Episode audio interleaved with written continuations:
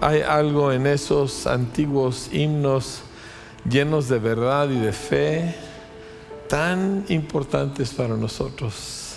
¿sí? Y qué importante es que estemos conscientes de lo que estamos cantando y que nuestros oídos estén conectados a lo que está saliendo también de nuestra boca.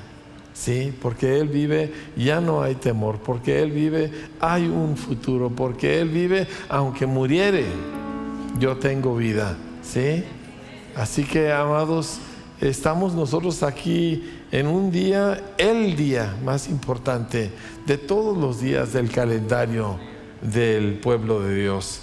Y antes de tomar nuestros asientos, porque quiero hacer un par de cosas antes de sentarnos, les quiero leer Ah, un detallito que me envió nuestro amigo Don Steiner esta mañana. Él dice así, feliz día de la resurrección. Dice, considero que este día es el más significativo día en la historia de la humanidad. ¿Por qué? Si Cristo no ha sido levantado de los muertos, entonces nuestra fe es inútil y todavía somos culpables de nuestros pecados. Eso dice Primera de Corintios 15, 17. Pero gloria a Dios, dice Primera de Juan 3, 16. Sabemos lo que es el verdadero amor porque Jesús entregó su vida por nosotros. Así también debemos nosotros amar, debemos nosotros entregar nuestras vidas por nuestros hermanos y nuestras hermanas. ¿Sí?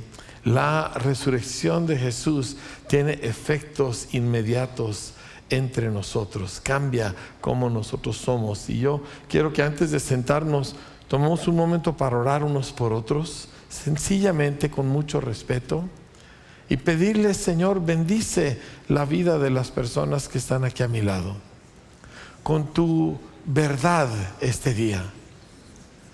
Así como te pidió el salmista, así como mismo Jesús oró, abre mi oído, Señor Abre nuestros oídos.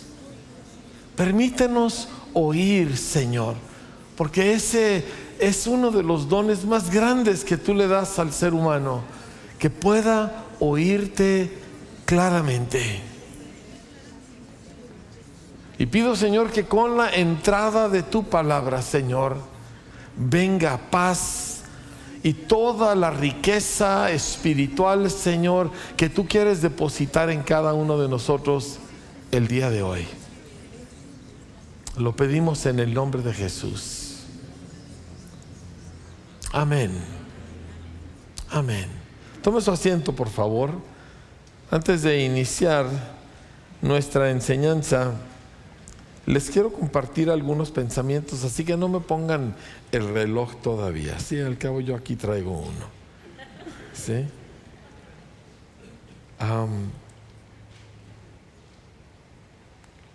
listo.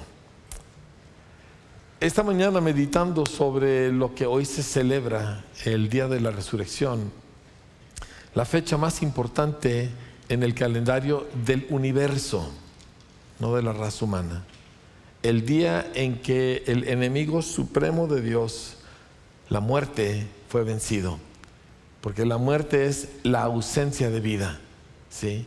Y este es, según la escritura, el supremo enemigo de Dios. Hay, hay varios pensamientos que quiero compartir con usted al respecto de, esta, de este acontecimiento y que nosotros podamos entender que no hay separación de tiempo entre nosotros en el 2023 y lo que sucedió por allá del año 30 de nuestra era. ¿Por qué? El tiempo no existe para Dios. Y el efecto de lo que Jesús hizo es completamente ajeno al tiempo. ¿Sí? Y por eso para nosotros la muerte y resurrección de Jesús es tan viva hoy como si hoy hubiera sido el día que Jesús resucitó de los muertos. Quiero que nos metamos en la escena de lo que ahí sucedió. Le quiero leer cómo yo escribí una descripción de esta escena. Días antes, Jesús había entrado triunfalmente a Jerusalén, las multitudes aclamándole en su llegada a la ciudad del gran rey. De repente todo se volteó al revés. Les sobreviene una vorágine infernal de acontecimientos. Jesús es arrestado, enjuiciado, crucificado, la más espantosa y vergonzosa condena que los romanos jamás inventaron, y muerto. Y por la premura del inicio de la fiesta de la Pascua, se le tiene que sepultar a medio preparar. Sus seguidores, deshechos, caminan como aturdidos, sobrecogidos de confusión y horror, por lo que todavía no pueden creer que está sucediendo. Hace una semana estaba limpiando leprosos, hace unos días estaba abriendo los ojos de los ciegos hace unos cuantos días dejó callados a todos los fariseos y los saduceos y los herodianos y a todos los diferentes partidos del pueblo judío. ¿Cómo puede esto estar sucediendo? Hace unos días toda una multitud lo encaminó desde Betania hasta Jerusalén.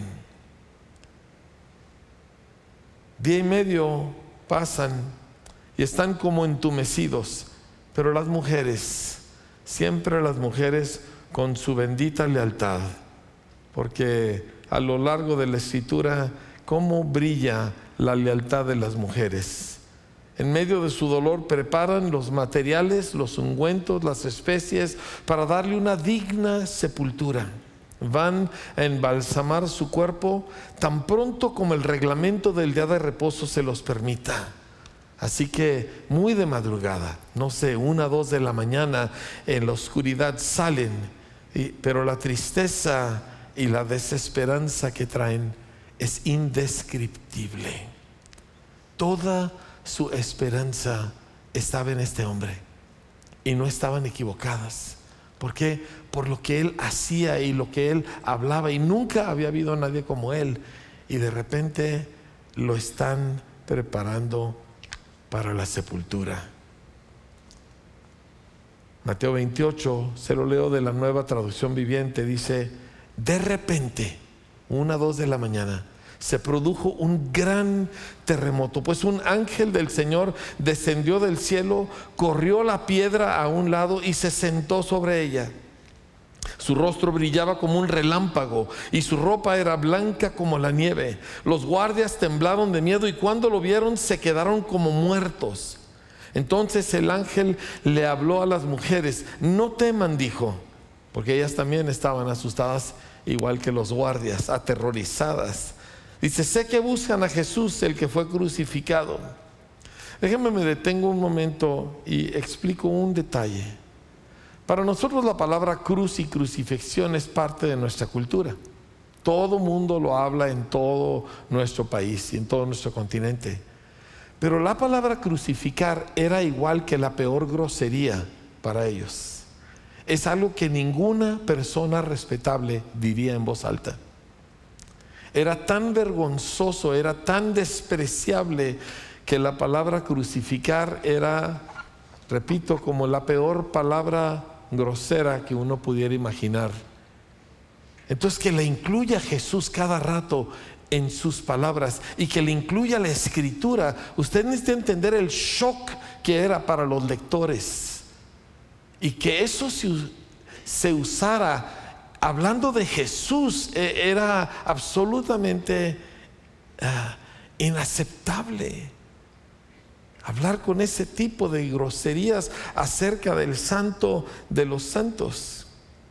Y el ángel es el que lo está diciendo. Sé que buscan a Jesús, el que fue crucificado. No está aquí ha resucitado tal como dijo que sucedería. Vengan, vean el lugar donde estaba su cuerpo. Y ahora vayan rápidamente y cuéntenles a sus discípulos que ha resucitado y que va delante de ustedes a Galilea. Ahí lo verán. Recuerden lo que les he dicho. Y las mujeres se fueron a toda prisa. Estaban aterrorizadas y a la vez reventando de alegría. Dice, ¿cómo se pueden hacer estas dos juntas? Yo trato de imaginarme el cuadro. Este es uno de esos lugares donde el lenguaje no es suficiente para describir lo que está pasando, donde las palabras quedan muy cortas. Yo quiero que tú te imagines que hace cinco minutos estás a punto del suicidio, de la depresión tan profunda, de la desesperanza tan total, y ahora de repente Él ha resucitado y, no saben cómo expresarse, no caben y salen corriendo y se apresuraron para dar el mensaje del ángel a los discípulos, y mientras iban, Jesús les salió al encuentro y les saludó con un saludo normal de los judíos. Y ellas corrieron hacia él, se tiraron a sus pies y lo adoraron. No me puedo imaginar las lágrimas, el gozo, las palabras eh, incoherentes que salían de sus bocas para tratar de expresar lo que en ese momento estaban viendo. Todo cambió para siempre. Todo cambió en ese momento. Cuando nosotros hablamos de la resurrección, necesitamos entender, quizá por el daño que nos ha hecho la religión no lo captamos. La religión rebaja las cosas, las reduce, las atonta la religión te enseña a usar a Dios para estupideces temporales, para necesidades momentáneas, algunas válidas, muchas no. La religión te enseña a negociar con Dios sobre cosas que de todos modos se van a desvanecer. ¿Sí? Y dejas de ver lo importante, dejas de ver lo que realmente sucedió. Y, y aquí es donde yo quiero compartirle un par de pensamientos al respecto. Porque la mente carnal voltea y dice, pues todo sigue más o menos igual que antes de que Jesús viniera. La gente vive, la gente trabaja, la gente se casa, la gente tiene hijos, la gente envejece, la gente se muere, la gente va, la gente viene. Hay pleitos, hay envidias, hay temores. ¿Qué ha cambiado? No ha cambiado nada. Y muchas veces usted ha pensado así. Pues sí, qué tremendo, qué bonito, qué inspirador, pero... ¿Y? Yo quiero que piense un momentito en las veces que usted ha pensado así. Y que sea honesto al respecto le diga, no, no entiendo entonces eh, en qué reside, en qué, cuál es el efecto de esto. Nos hace pensar, ¿verdad? Esta mañana meditando, la escritura dice, ah, bueno, ¿cómo decirlo? Que el supremo enemigo de Dios es la muerte es el más grande de sus enemigos, porque la muerte es la ausencia de vida, la ausencia de Dios. Y Jesús conquistó al último de sus enemigos primero, con su propia resurrección. ¿Me entiende? Cuando Jesús muere, y Jesús no se desvaneció, Jesús no estuvo como en estado de coma, Jesús estaba muerto muerto como un cadáver, no muerto como los que vemos en la funeraria que están arregladitos, ¿verdad? ¿Ha visto usted un cadáver alguna vez? Yo sí. Me ha tocado ver cadáveres asesinados. El shock fue tan fuerte que me llené de urticaria de la cabeza a los pies. Y mi esposa estaba de testigo sentado yo en la mesa y empiezo a sentir comezón y todo mi cuerpo se, se convirtió como en un betabel de la impresión de los cadáveres que yo había visto esa mañana. Así fue el cuerpo de Jesús, no estaba arregladito, no estaba disimulada la muerte, estaba en todo su horrible esplendor. Y Jesús la venció antes que a ningún otro enemigo antes que a los enemigos temporales, antes que a los problemillas que se presentan, antes que a las actitudes y las envidias y los temores y todas las demás cosas que nosotros en la vida batallamos con ello. Jesús venció al supremo y al primer enemigo primero, con su propia resurrección. Por eso todos los discípulos enloquecían. Y la segunda cosa que estaba pensando es que venció a su más poderoso enemigo en su momento de mayor debilidad, demostrando lo que dice la escritura, que lo débil de Dios es más fuerte que los hombres y lo insensato de Dios es más sabio que los hombres. Que si Jesús hubiera venido en forma de hormiga, hubiera vencido al enemigo que si Jesús hubiera venido en la forma en que fuera y el enemigo hubiera tenido las fuerzas que tuviera, Jesús lo hubiera vencido. ¿Por qué? Porque nada puede detener el amor de Dios, que fue lo que impulsó todo esto. Así que su, primer su, último enemigo, como dice la escritura, vencido primero, y su supremo enemigo, vencido en su momento de máxima debilidad. Y eso nos pone a nosotros un patrón y nos enseña qué es lo que sigue para nosotros. Y yo quiero compartir algunas cosas al respecto de eso. ¿Sí? ¿Qué pasa cuando Jesús resucita? ¿Qué sucede cuando Él se levanta de los muertos que para tantos de nosotros tantas veces no ha significado absolutamente nada? ¿Qué es lo que realmente sucedió? Bueno, le quiero leer del Salmo 24, si me acompaña por favor. Y también le leo otro pensamiento, que de hecho hoy lo tuiteé. ¿sí? Primero lo tuiteé en inglés, porque me salió primero así, luego en español se lo leo los dos. Oh, happiest of days. When the king who loved us more then his own life came back to life to reign forevermore. Hallelujah. Let his kingdom be exalted. Let every heart adore him. And let every tongue praise his holy name. Se lo en español, más o menos igual. Aleluya en este, el más feliz de todos los días, cuando el rey que nos amó más que a su propia vida volvió a la vida para reinar para siempre. Que venga su reino, que cada corazón le adore y cada lengua exalte su santo nombre. Que su amor llene nuestras almas, su paz y justicia llene nuestra tierra. Ahora, esto sucede primero en el mundo invisible, donde las cosas empiezan porque las cosas no empiezan aquí en, tu bolsillo o en tu mano o, en la casa. Las cosas empiezan donde nada se ve. ¿Sí?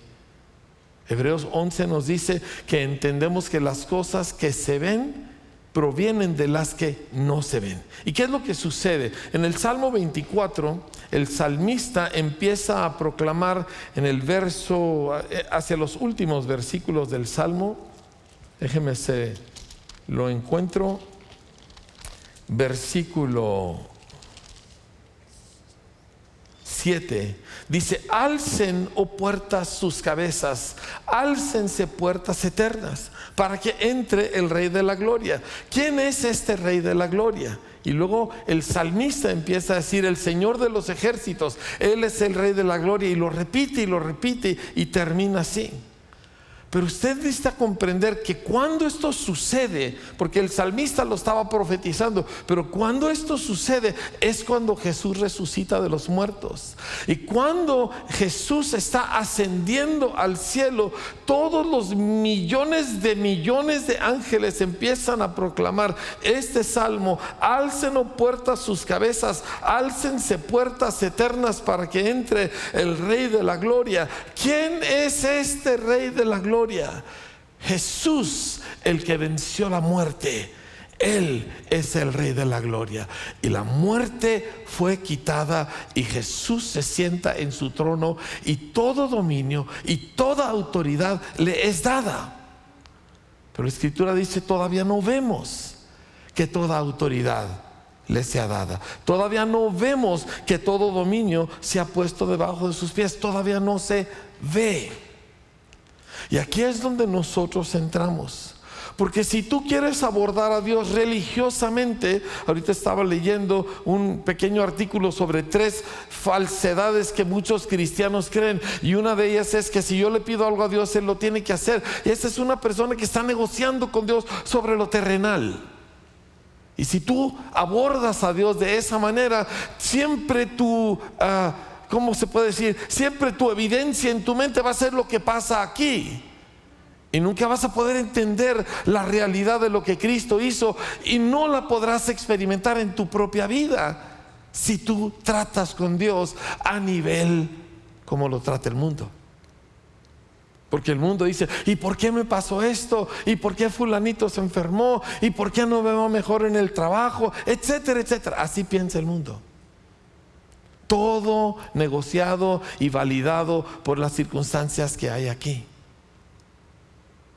Pero a Jesús, amados, se le recibe por la fe y se le cree por lo que Él dice, no por las circunstancias que me rodean, ni por las cosas que yo sienta. Y Jesús entró en el lugar santísimo, en la presencia de Dios, y derrama su Espíritu Santo, también invisible, pero ahora con efectos apabullantes en gente que lo recibe. Y a partir de ahí empieza la etapa en que nosotros vivimos. Déjeme leerle un poco acerca de lo que aquí sucede. Si tiene su Biblia, acompáñeme por favor al Salmo 72. Ahora hago mención que este es el último salmo que escribió el rey David. Así lo dice el mismo pasaje. Y lo escribió para Salomón cuando Salomón ya iba a tomar el reinado. Pero a la medida que uno lo empieza a leer, se da cuenta que aunque empieza hablando algo para Salomón, este es un salmo profético. Y este salmo habla acerca de un rey que definitivamente no es Salomón. Dice, oh Dios, da tus juicios al rey y tu justicia al hijo del rey. Él juzgará a tu pueblo con justicia y a tus afligidos con juicio. Hasta ahí todo está bastante bien respecto de Salomón. Los montes llevarán paz al pueblo, los collados justicia. Juzgará a los afligidos del pueblo, salvará a los hijos del menesteroso y aplastará al opresor. Te temerán mientras duren el sol y la luna de generación en generación. Aquí nos empezamos a dar cuenta que ya no está hablando de Salomón. Descenderá como la lluvia sobre la hierba cortada, como el rocío que destila sobre la tierra florecerá en sus días justicia y muchedumbre de paz hasta que no haya luna. Y aquí empezamos nosotros a vislumbrar el reinado de Jesús y cómo va a ser, Dominará de mar a mar y desde el río hasta los confines de la tierra. Ante él se postrarán los moradores del desierto y sus enemigos lamerán el polvo. Los reyes de Tarsis y de las cosas traerán presentes. Los reyes de Sabá y de Seba ofrecerán dones. Todos los reyes se postrarán delante de él. Todas las naciones le servirán. Dice, pero eso no se ve, ¿no, amados? No como los ojos de la carne lo quieren ver. Dice, pero algún día mis ojos naturales verán esto. Sí pero cuando tus ojos lo vean será demasiado tarde para los que no han creído. ¿Me explico? El día que Jesús rasgue los cielos, y así lo dice la Biblia, que literalmente va a rasgar los cielos como se rasgaron el día que Él recibió el Espíritu Santo, y Jesús descienda de los cielos, y esto no es ningún cuento de hada familia, es una de las bases de la fe cristiana. Y Él descienda con sus millones de millones de ángeles para retomar el gobierno del universo basándose aquí en la tierra. En ese momento dice, todo ojo le verá y los que le traspasaron. Pero ya no habrá oportunidad de creer, porque lo que uno ve, hay que creerlo. Ya no habrá posibilidad de salvación una vez que lo vean. Solo hay posibilidad de salvación, como dice Isaías, entre tanto que Dios se oculta. Porque en el momento que Jesús se haga visible, se acabó toda esperanza para la raza humana. Nosotros estamos en este tiempo. ¿Qué es lo que sucede en este tiempo? Exactamente lo que leemos aquí, solo que no sucede a los ojos de la carne, sucede en el corazón de los hombres. Cuando Jesús resucita, nos envía a nosotros a hacer del resto de la raza humana seguidores suyos. ¿Por qué? Porque el gobierno primero empieza en el corazón primero se doblegue el corazón ante el rey y después vendrá cuando su gobierno se haga visible a todos. Pero primero empieza aquí. Y vuelvo al, punto, cuando nosotros estamos en el plan del negociar, que yo necesito que Dios haga esto por mí, el corazón no se ha doblegado. El que negocia no es lo mismo que un súbdito. El súbdito no negocia. El discípulo no negocia. ¿Sí? Cuando uno está en, en un trueque con Dios de que dame esto y yo te prometo aquello y mira Señor y por qué no me has contestado ese es un corazón que todavía no se doblega ante el Señor pero es que hay algo más que necesita suceder para que el corazón genuinamente se doble y puede experimentar la realidad de Cristo en un mundo donde todavía no lo vemos. Usted recuerda las palabras de Jesús a Nicodemo cuando le dijo, te es necesario nacer de nuevo y Nicodemo dijo, yo no entiendo. Y Jesús le dijo, el viento sopla de donde quiere, dice, y tú oyes su sonido, ves sus efectos, pero no lo ves. Así es todos los que somos nacidos del Espíritu. Así es nuestra vida. Por eso necesita haber, y, y permítame hacer un énfasis con toda la pasión que mi corazón puede expresar. Necesita haber un rompimiento absoluto entre todo nuestro concepto religioso que hemos tenido de Dios a lo largo de la vida y el Cristo de la Biblia. No tienen nada que ver el uno con el otro. Y entre tanto que yo quiero de alguna manera retener algo de aquella forma religiosa de entender a Dios, no puedo tener a Cristo para nada. Permítame seguirle leyendo. Este pasaje tiene un pasaje paralelo. Eh, le pudiera seguir leyendo el resto del Salmo, que es increíble, pero le leo nada más el último versículo, que es el versículo 20. Dice, aquí terminan las oraciones de David, hijo de Isaí. Son sus últimas palabras. Ya estaba viejito cuando escribió este salmo. Ahora déjeme leerle en segunda de Samuel otra porción, una porción paralela. Es segunda de Samuel capítulo 23 y dice, estas son las últimas palabras de David. Ah, estamos hablando de algo que sucede en el mismo tiempo.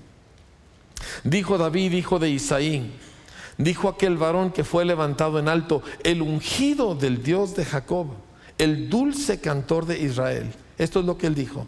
El Espíritu del Señor ha hablado por mí y su palabra ha estado en mi lengua. El Dios de Israel ha dicho, me habló la roca de Israel esto. Habrá un justo que gobierne entre los hombres. Un justo que gobierne en el temor de Dios. Dice, será como la luz de la mañana, como el resplandor del sol en una mañana sin nubes, como la lluvia que hace brotar la hierba de la tierra.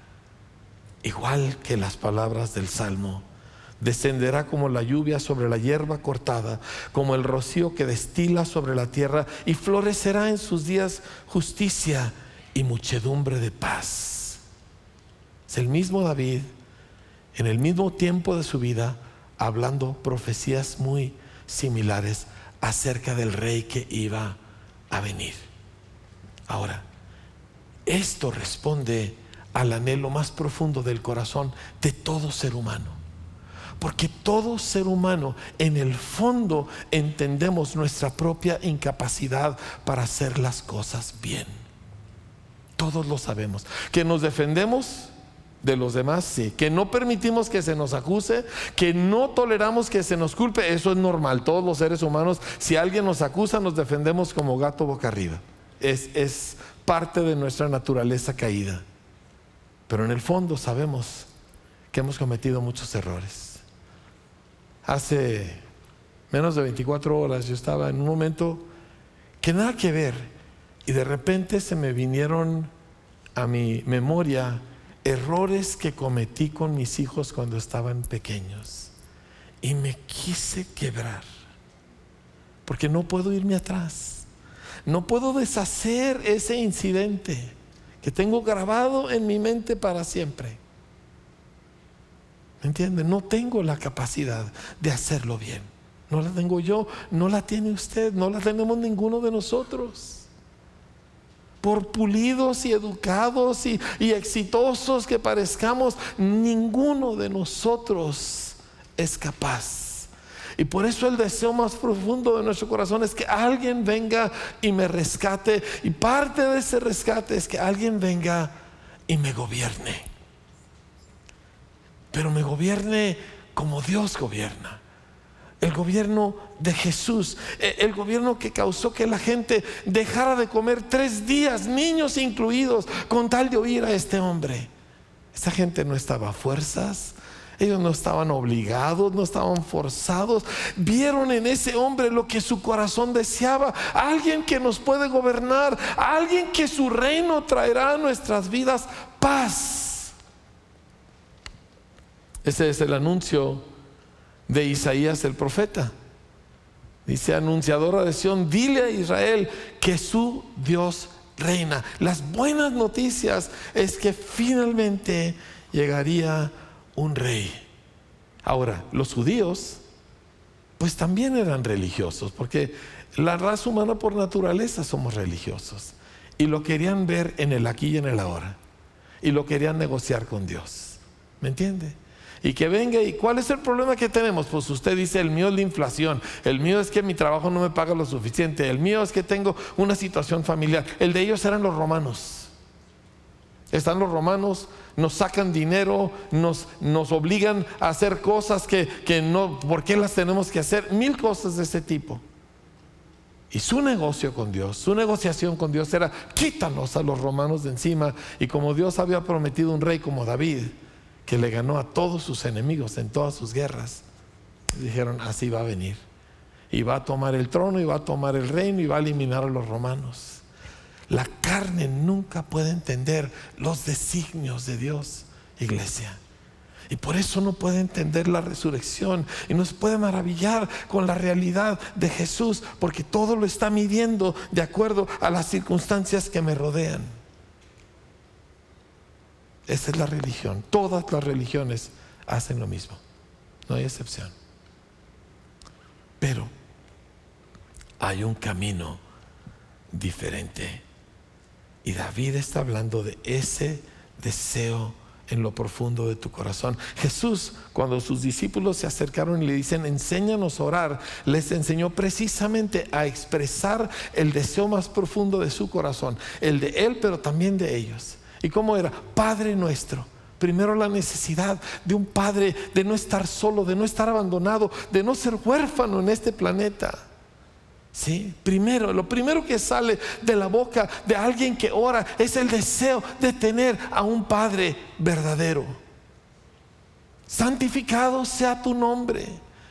El anhelo de que Cristo en toda su gloria, de que Dios en toda su singularidad sea visible y entendible a todos nosotros. Eso dijo el, eh, profeta Jeremías. En esto alábese el que se hubiere de alabar, en conocerme, en entenderme.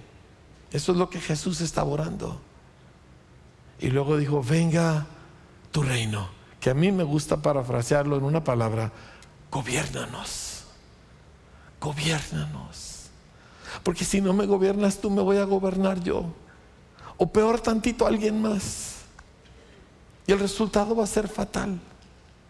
Mira, es tan fuerte esta cosa de, de, este deseo de ser nosotros gobernados por alguien puro y santo que traiga paz y justicia y todas aquellas cosas que la Biblia promete. Que lo andamos buscando en los hombres, ¿verdad? Y, y, andamos buscándolo en personajes, en el novio, en el político, en el empresario, pero ninguno de ellos puede darnos las cosas que solo Jesús trae. Ninguno de ellos puede. Y luego hay la reacción de que eh, hay una rebeldía cuando uno se quiere gobernar a sí mismo.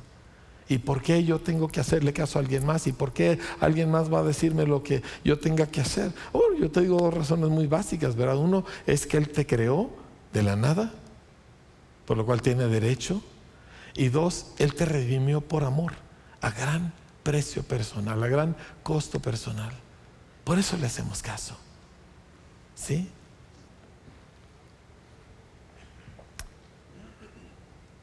Esta oración, donde nosotros le pedimos al Señor, gobiername, es la clave de la salvación que Jesús logró a través de su sacrificio y su resurrección. Le leo un par de pasajes y luego vamos a terminar en Romanos. Al final de los evangelios Jesús le da instrucciones a sus discípulos. En Mateo capítulo 28 les dijo, vayan y hagan discípulos. ¿Qué es un discípulo? Pues es, es un aprendiz, es un alumno. Dice, vayan y hagan discípulos a todas las naciones, bautizándolos en el nombre del Padre y del Hijo y del Espíritu Santo y enseñándoles que guarden todas las cosas que yo les he mandado. Ahora eso me, me, hace tanto contraste con lo que los cristianos hacemos con la gente a la que le hablamos. Porque nosotros vamos y ofrecemos una resolución a una necesidad. Pero eso no es lo que Jesús dijo. Vamos y decimos, vamos a orar por ti para que y, no tiene nada de malo de que nosotros eh, pidamos del Señor diversas cosas, porque claro, pero, pero eso no es lo que Jesús dijo. Dijo, vayan y hagan discípulos. No dijo vayan y oren para que la persona se sienta así o para que su situación se arregle así o para que consiga trabajo. Cosas que todas son buenas, ninguna es mala, pero no es lo que Jesús dijo. Dijo vayan y hagan discípulos y vamos y hacemos mil y una cosas, menos eso. Porque un discípulo, Jesús lo describió claramente, dijo, enseñándoles que guarden todas las cosas que yo les he mandado. Entonces, cuando nosotros experimentamos lo que Jesús hizo, la resurrección, el efecto es llevarnos a la vida de obediencia, porque eso es lo que Jesús dijo.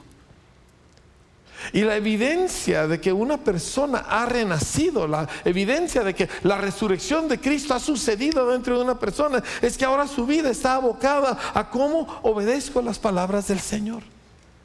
Y ese es su enfoque. Y quiero saber qué dice el Señor, porque eso es lo que yo quiero hacer.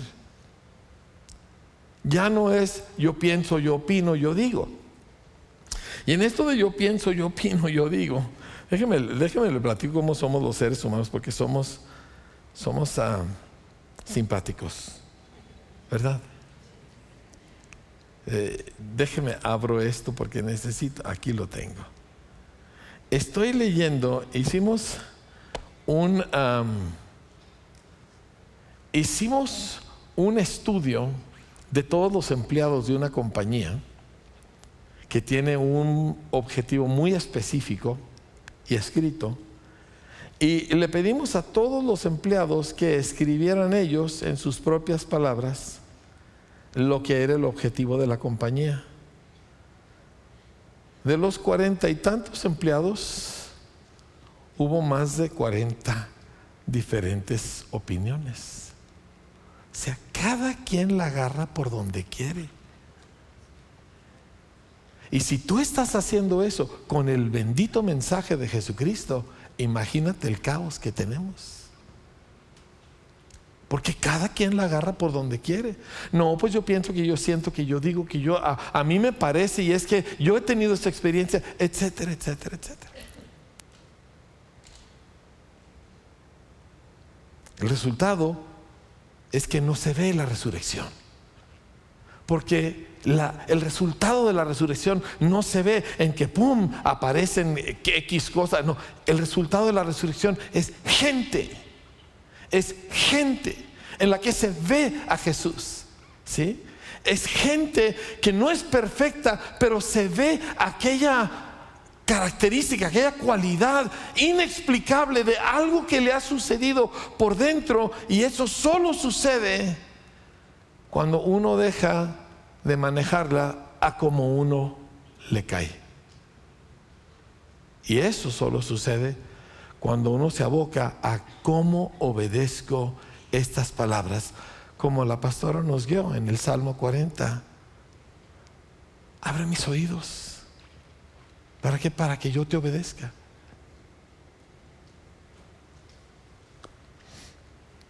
Mire, están tan serios que necesito contarle un poquito del lado amable, no amable, cómico de esto.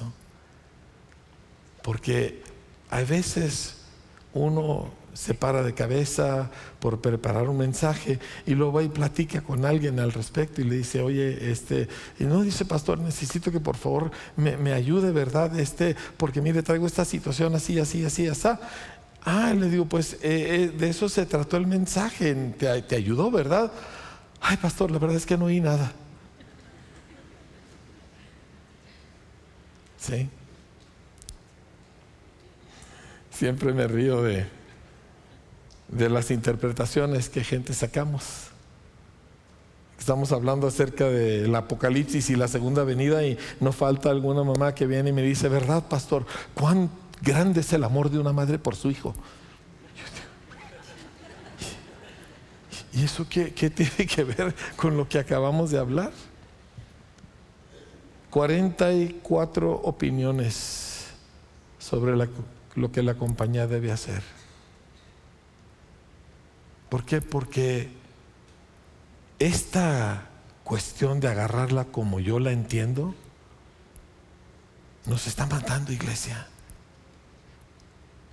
Te está robando toda la riqueza del reino te está robando toda la victoria, te está robando todo el crecimiento espiritual. Y lo único que uno tiene que soltar es esa cosa donde dice, yo pienso que. Y voltear y preguntar, ¿qué dice el Señor? Nada más. En Lucas, al final de el Evangelio de Lucas, tenemos nuevamente las instrucciones de Jesús en el capítulo 24. Y dice así, versículo 45, entonces les abrió el entendimiento para que comprendiesen las escrituras y les dijo, así está escrito, quiero que diga conmigo esa frase, así está escrito. ¿Sabe que yo oigo cada versión de cristianismo que usted no se pueden imaginar? Algunas me ponen los pocos pelos de punta, porque, porque la gente está, no es que mire que yo esto y lo otro, le digo, pero así está, ¿cómo? Y yo he descubierto en 43 años de seguir a Cristo que lo que está escrito es más que suficiente para yo vivir las 24 horas de mi día, los 7 días de la semana, con lo que está escrito. Es más, sobra. No necesito inventar absolutamente nada con lo que está escrito. Así está escrito y así fue necesario que el Cristo padeciese. O sea, Jesús sometió su propia existencia a lo que estaba escrito. Esa era su obediencia.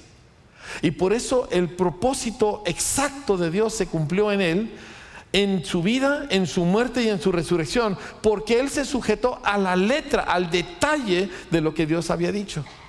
Y como resultado, padeció y resucitó de los muertos al tercer día. Y luego versículo 47 dice, y que se predicase en su nombre el arrepentimiento. ¿Qué significa?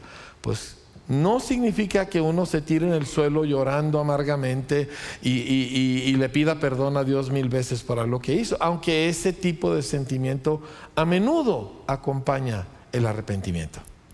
Pero arrepentimiento es un cambio completo de pensar. Y si yo todavía quiero el cristianismo a mi modo, no ha habido ese cambio. Y por eso el corazón no se conecta. Por eso no capto las cosas reales pero invisibles de Dios. Porque todavía estoy en la forma en que yo lo veo. Pero arrepentimiento, que es lo que Dios concede a la gente, es ese viraje de tu pensamiento que absolutamente cambia lo que tú entiendes y cómo lo entiendes. Es más, cuando Jesús se vuelve nuestro rey en realidad, o sea, esta oración que traigo adentro, eh, el clamor de la misma creación es que venga un rey que la libere. Cuando Él se vuelve mi rey verdaderamente, entonces mi vida ya no sigue su mismo curso y mis pensamientos se alinean con los suyos en todo. Y nuestras metas mueren, por cierto.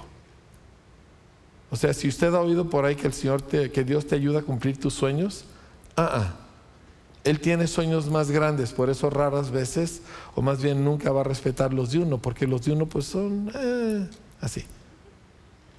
Siempre que Dios te quita algo, y Dios siempre te quita un montón de cosas, es porque te quiere dar algo mucho mejor.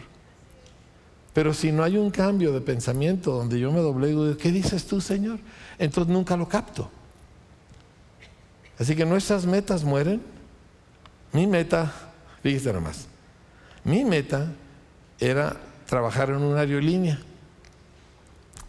y viajar por todo el mundo gratis y quedarme en hoteles de lujo a medio precio, porque eso hacen las aerolíneas. ¿Sí? Solo que la aerolínea en la que yo quería trabajar ya no existe. Yo me hubiera quedado sin chamba muy pronto. ¿Por qué? Porque uno no puede ver hacia adelante. Y Dios me quitó lo que yo creía que quería. Y yo me di a la tarea de averiguar qué quería Él. Y en vez de tener un trabajo que se me esfumaba, tengo una familia y una comunidad increíble. Nunca me hubiera imaginado eso. Pero tiene cada persona que llegar a ese lugar donde doblega su pensamiento. Mis criterios y mis prioridades son completamente realineadas. Y yo oigo muchas de nuestras prioridades y las oigo en nuestra conversación y las oigo en nuestra oración.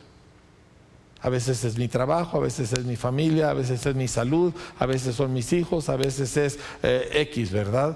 Y, tú oyes en la conversación de las personas dónde está su prioridad. Y todos las justificamos. No es que mi hijo me necesita.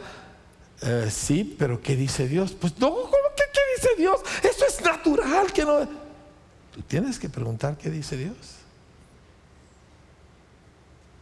Es tu primer pregunta. ¿Me explico? Es que tengo una situación, y no sé cómo voy a salir, tengo que hacer esto y moverla aquí, moverla así, sí, sí, sí, pero detente. ¿Qué dice Dios al respecto de esto? Porque hasta que yo llego a ese lugar, mis oídos no se han abierto y yo todavía no estoy en el lugar donde la resurrección se hace realidad. Déjeme terminar en Romanos capítulo 10. Es un pasaje demasiado conocido, pero necesitamos nosotros volverlo a considerar. Romanos 10, Vamos a leer a partir del verso 8. Mas, ¿qué dice? Cerca de ti está la palabra en tu boca y en tu corazón. Esta es la palabra de fe que predicamos.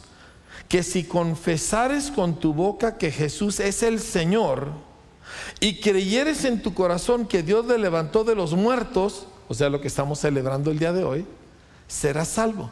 Pero son dos elementos. Algo que confiesas con tu boca, algo que crece en tu corazón.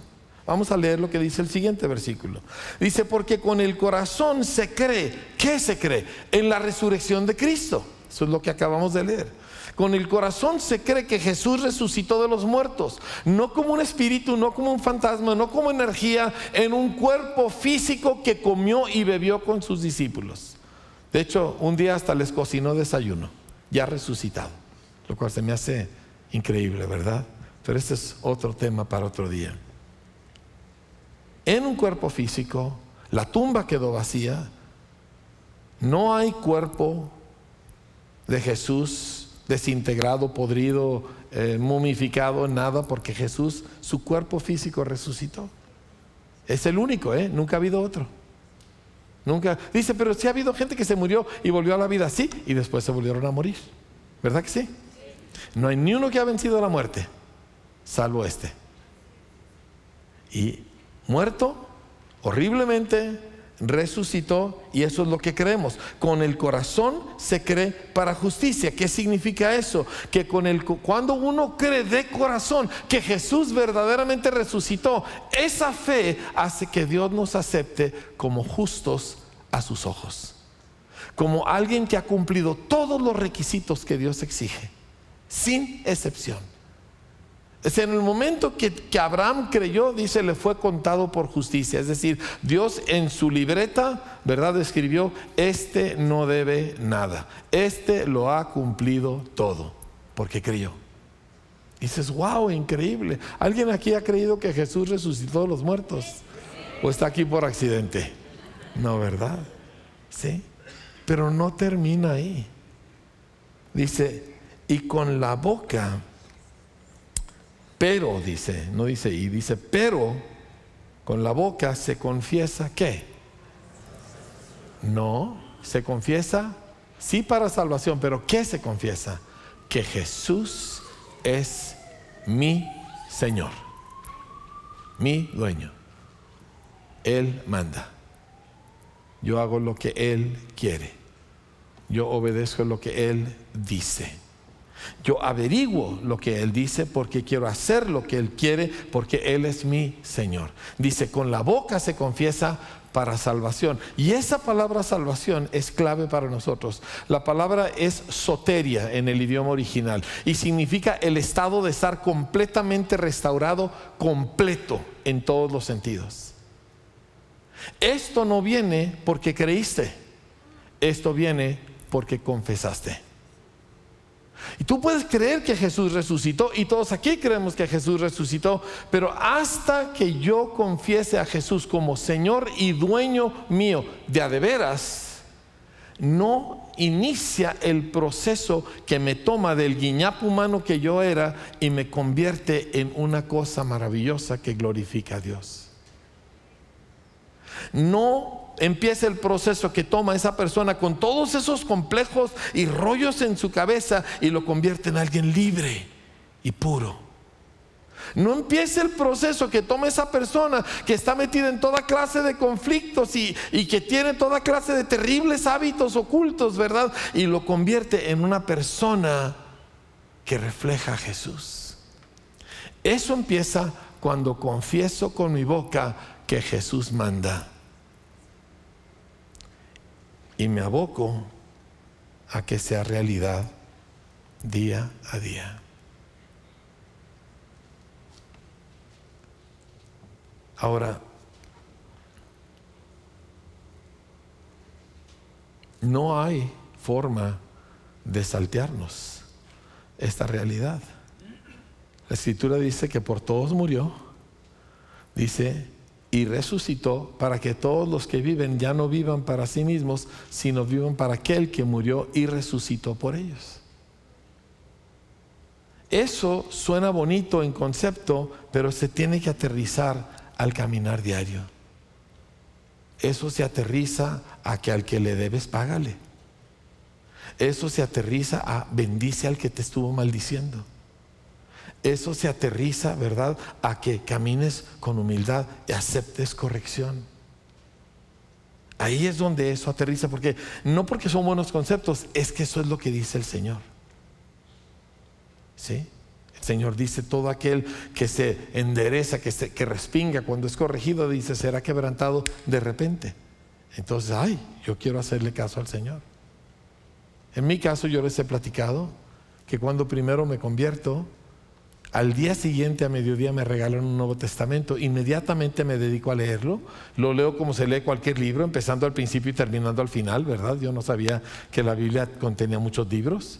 Así que empecé con Mateo, porque era un Nuevo Testamento. Y llego al Sermón del Monte y llego a la parte que dice, no jures, ni por el cielo, ni por la tierra, ni por tu propia cabeza. Y yo vivía en una parte del mundo donde todo el día para todo se jura. Dije, la estoy regando, estoy mal, porque yo juro y juro y juro y juro y juro y juro, y aquí dice que no jure. Dice, esa es una pequeñez. Fue mi inicio de obediencia.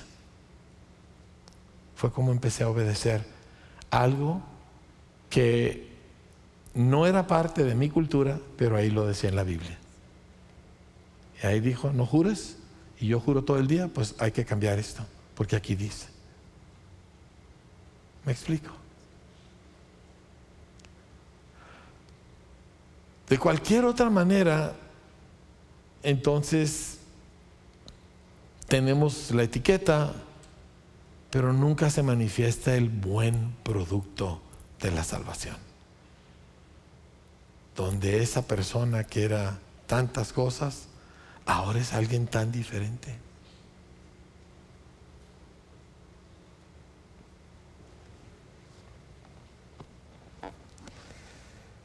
Con el corazón se cree para ser aceptado por Dios como justo, pero con la boca se confiesa su señorío sobre mí en todo, para que yo sea hecho una persona completa, libre, sano, puro, todas las cosas buenas que Cristo es.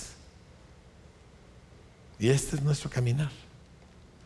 Y a la medida que este gobierno de Dios se establece en tu corazón, en tu corazón y en mi corazón, es como el gobierno de Dios avanza. Y un día se van a rasgar los cielos y Jesús va a volver. Y en ese instante todos vamos a resucitar nuestro cuerpo físico y seremos como Él. ¿Sí? Ese día llegará. Pero de nada nos serviría resucitar el cuerpo físico si el corazón todavía no es obediente al Señor.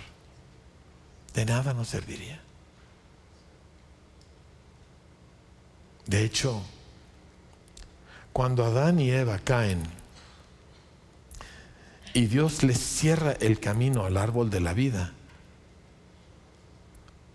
hay quienes pensarían que era Dios castigando y que era Dios vengativo. ¿Sí? Pero no era eso.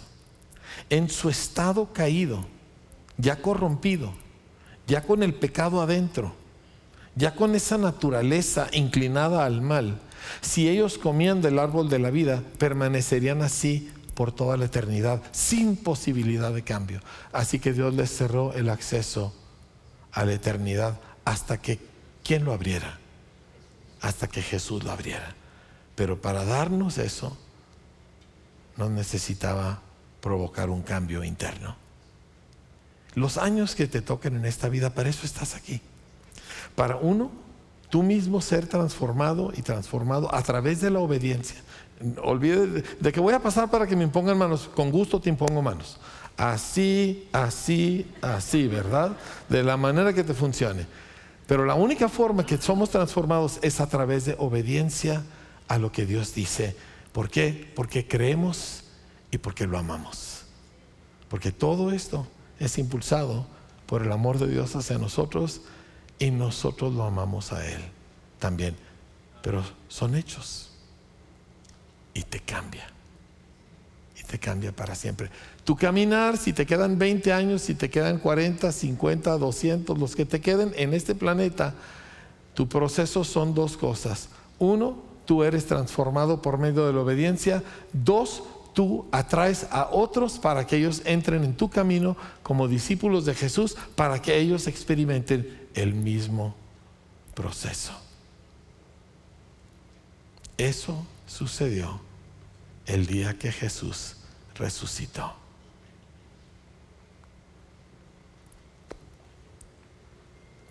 Híjole, no ha habido muchos amenes esta mañana. Pero yo quiero que nosotros podamos voltear y decirle, sí Señor, ayúdame, porque yo esto solo no puedo, pero, pero sí Señor. ¿Sí? No importa mi edad, no importa mi situación económica, no importa si soy hombre, mujer, joven, niño. Sí, Señor. No importa si yo traigo muchas cosas, no importa si para mí la vida es fácil o difícil, lo que sea. Sí, Señor. ¿Por qué? Porque, porque tú eres digno y porque tú hiciste esto y, tú dijiste sí, claro que sí, yo también sí, Señor. No es que ayúdame. Y lo hace. ¿Están conmigo, iglesia? Muy bien. Pues ahora necesito hacer la pregunta clave. ¿Has creído en la resurrección de Jesucristo? No como un hecho, no como un dato de la historia o de la cultura nuestra, que es una cultura cristiana en el sentido más amplio de la palabra. En ese sentido, pues todo el mundo cree, ¿verdad? Pero tú has creído que Jesús ha resucitado, que de veras se levantó de los muertos, que de veras está vivo en cuerpo y alma y que un día va a volver. ¿Tú has creído eso? Te felicito. Ahora la segunda pregunta es, ¿lo has confesado como tu Señor? Le has dicho, aquí estoy y tú eres mi Señor. Y dime porque tu siervo obedece. Eso es lo que salva. Cualquier otra cosa son opiniones y son religiones. Ese doblar y me someto a ti, Señor, eso es lo que salva. Cierre sus ojos, por favor. Es muy posible que tú te consideres cristiano en algún sentido y no lo dudo de que tengas algún conocimiento y buenos sentimientos hacia Dios. Pero la pregunta clave es ese doblar de la vida que dice, Jesús es mi Señor. Y eso no lo dice la membresía en una iglesia, ni siquiera lo dice alguna experiencia. Eso lo dice cómo estoy viviendo. Entonces, si tú no has dicho a Jesús, a partir de hoy, tú eres mi Señor, yo te invito a hacerlo este día. A tú abiertamente confesar a Jesús como el Señor de tu vida en este día de la resurrección. Si tú quieres hacerlo y necesitas hacerlo, indícamelo con tu mano. Y yo quiero ayudarte a orar. Veo su mano y veo la suya, Señora. Y veo sus manos. Veo varias manos aquí en el centro. Veo su mano. Y veo la suya acá, Señora. Y no son muchas para señalarlas todas. Tú dices, yo quiero seguir a Cristo. Levanta bien en alto tu mano. Yo estoy confesando que Jesús es mi Señor.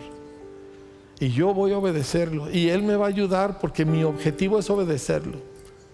Y hacer su voluntad. Y si está escrito, eso es lo que yo hago. ¿Por qué? Porque yo soy un discípulo de Jesús. Tú levantaste tu mano, te pido que por favor te pongas de pie conmigo. Y si tú eres alguien que sabes que eres creyente y sin embargo te das cuenta, híjole, cómo he descuidado yo el obedecer al Señor. Estoy lleno de opiniones y sentimientos, pero ya no estoy obedeciendo. Y tú quieres reafirmar tu compromiso de decirle, Jesús, tú eres mi Señor, ponte de pie conmigo también. Y dile, yo creo en ti, Jesús. Quiero que se lo digas muy fuerte. Yo creo en ti, Jesús. Este día no es solo una fiesta religiosa para mí. Yo creo que tú te levantaste de los muertos. Yo creo que tú venciste la muerte. El peor, más fuerte enemigo de Dios, tú lo venciste.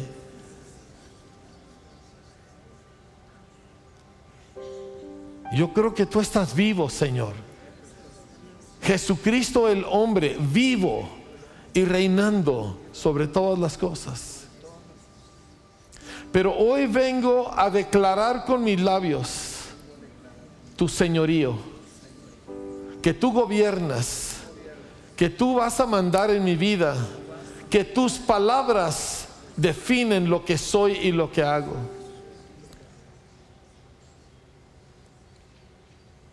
Hoy confieso a Jesús, Señor, mi Señor.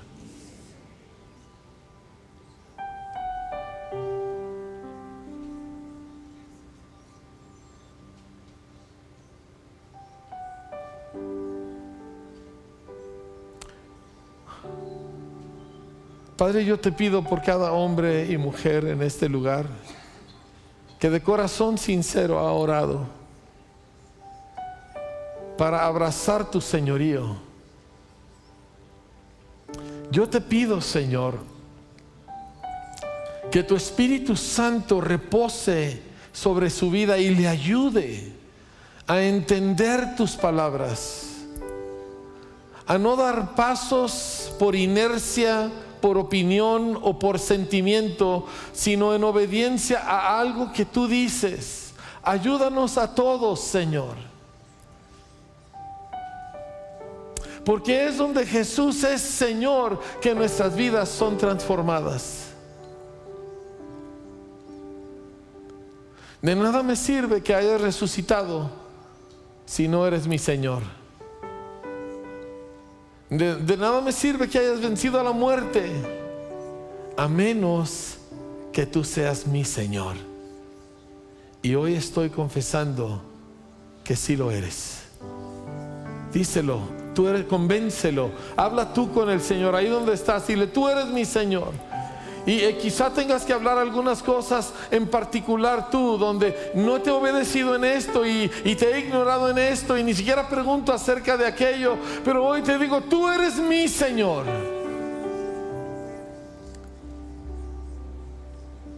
Y te voy a obedecer con tu ayuda. Ayúdame, Señor. Ayúdame, Jesús.